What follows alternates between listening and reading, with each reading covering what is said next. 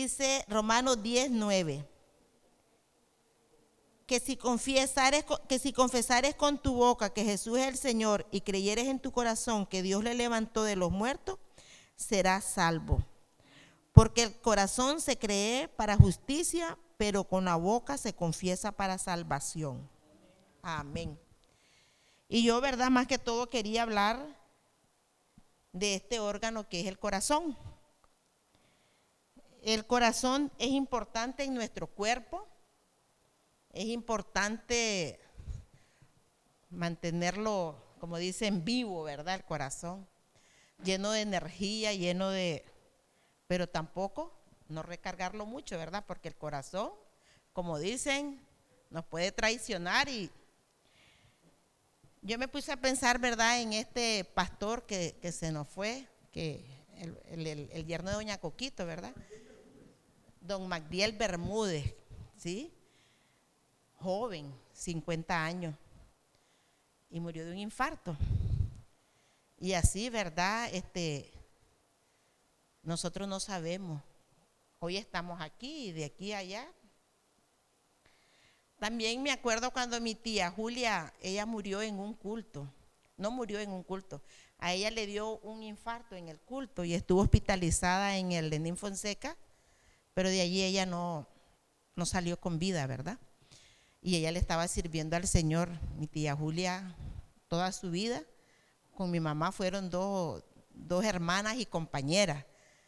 Ellas siempre andaban juntas y bueno, pues ella así falleció. Entonces el corazón, digo yo, es algo que lo debemos de mantener siempre, ¿verdad? Con, con energía y no recargarlo de tanta tristeza. Pero también dice el Señor en, en Salmo 112, 7, dice, no sé si alguien me ayuda ahí y lo lee. Salmo 112, 7.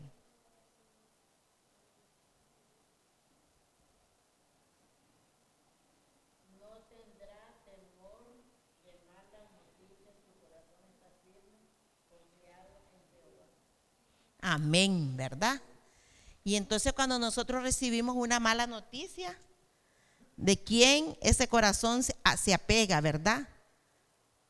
para que esa mala noticia no cause también en nuestro corazón un, un choque, ¿verdad? Un choque ahí.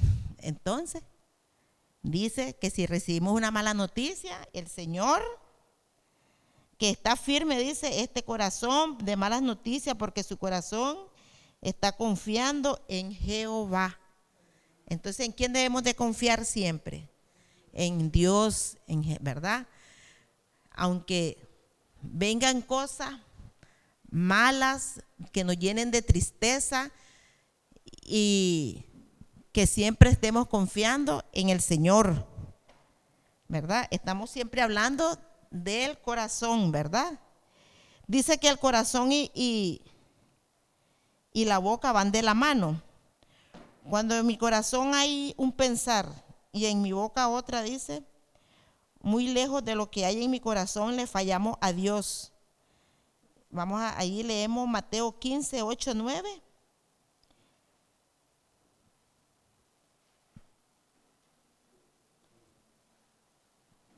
Bueno, dice, dice así, este pueblo de labios me honra, mas su corazón está lejos de mí.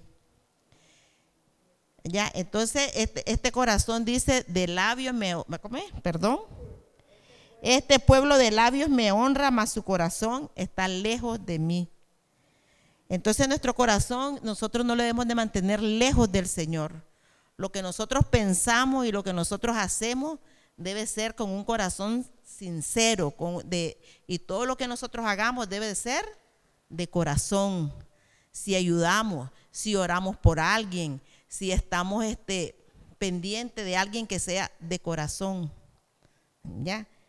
De corazón, porque nos vamos a engañar o nos engañamos nosotros mismos, ¿verdad? Si lo hacemos solamente, oh, hermanito, ¿qué tal? Y, y por dentro tal vez estamos pensando otra cosa. Tal vez nos engañamos nosotros mismos, pero a Dios no lo engañamos. Entonces nuestro corazón debe ser sincero, nuestro corazón debe estar lleno de amor. Y también esto pues tiene una, en Filipenses 2.11 que le leí, dice, y toda lengua confiese que Jesucristo es el Señor para gloria de Dios Padre. Amén. Y esto también tiene, ¿verdad? Su, en Apocalipsis 2.5, dice así, ¿verdad? El que venciere será vestido de vestidura blanca y no borraré su nombre del libro de la vida y confesaré su nombre delante de mi Padre y de sus ángeles.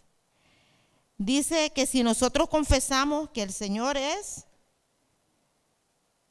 eh, que, que si Jesucristo es el Señor de nosotros, Él también va a confesar que nosotros somos de Él. Amén. ¿Verdad? Y esto es lo que nos debe mantener firmes siempre en los caminos del Señor. Y siempre, sobre todo, amarnos uno a otro, pero con un corazón sincero, lleno de amor. Que el Señor les bendiga.